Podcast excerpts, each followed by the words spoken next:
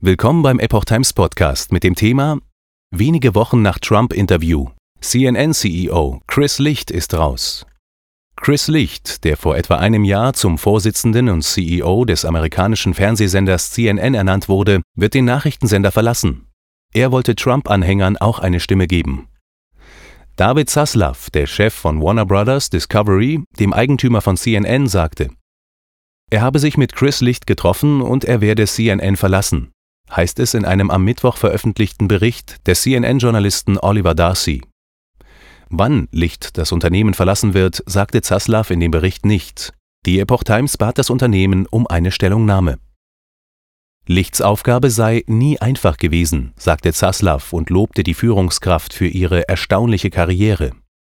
Licht wurde von Zaslav zum CEO ernannt, um Jeff Zucker zu ersetzen, der im Zuge einer Fusion der Muttergesellschaft aus dem Unternehmen gedrängt wurde und dessen Dienstzeit von einem politischen Linksruck geprägt war.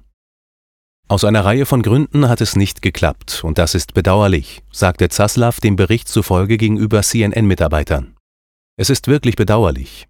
Und letzten Endes ist es meine Schuld, und ich übernehme die volle Verantwortung dafür.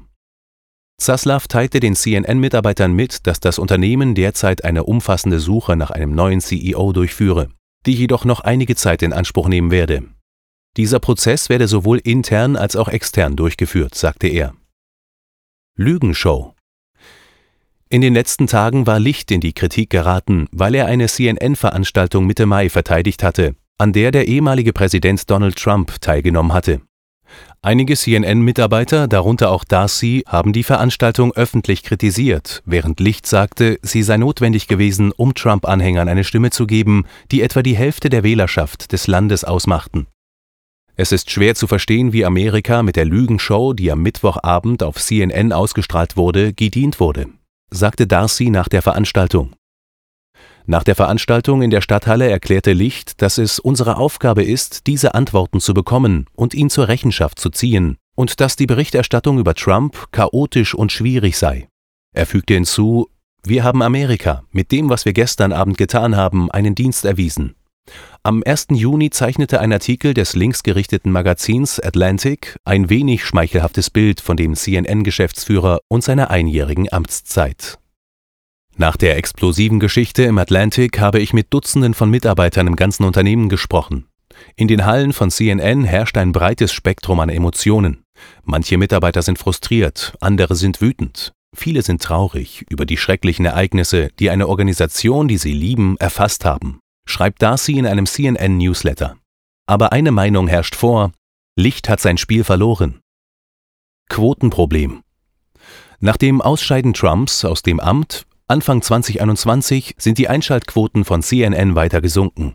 Im vergangenen Jahr verzeichnete der Kabelsender laut Nielsen-Quoten einen deutlichen Rückgang der Zuschauerzahlen um durchschnittlich 27 Prozent. Als Trump letzten Monat zum Interview bei CNN war, stiegen die 20 Uhr Einschaltquoten des Senders laut Nielsen sprunghaft an und der Sender gewann die Top-Position des Abends. Seitdem sind die Einschaltquoten von CNN jedoch wieder eingebrochen.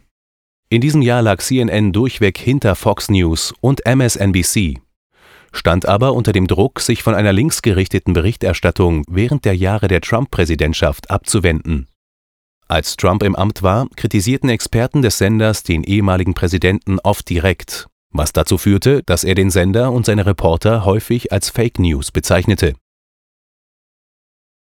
Newsmax von CNN In den letzten Tagen hat Newsmax auf mehreren Sendeplätzen besser abgeschnitten als CNN, vor allem dank Eric Bolling, der die Sendung AC 360 des langjährigen Moderators Anderson Cooper auf dem Sendeplatz um 20 Uhr übertrumpfte die Einschaltquoten von Bolling stiegen, nachdem Fox News Ende April beschlossen hatte, sich von seinem ehemaligen Top-Moderator Tucker Carlson zu trennen.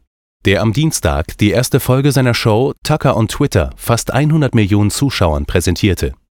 Zu den jüngsten Veränderungen bei CNN sagte Jennifer Thomas, eine ehemalige CNN-Produzentin, die jetzt Journalismus an der Harvard University lehrt, die Zuschauer sind etwas verwirrt von all den Veränderungen, vor allem in der Hauptsendezeit. Sie sagte im März, CNN brauche mehr Nachrichten, die die Zuschauer ansprechen, und weniger Analyse.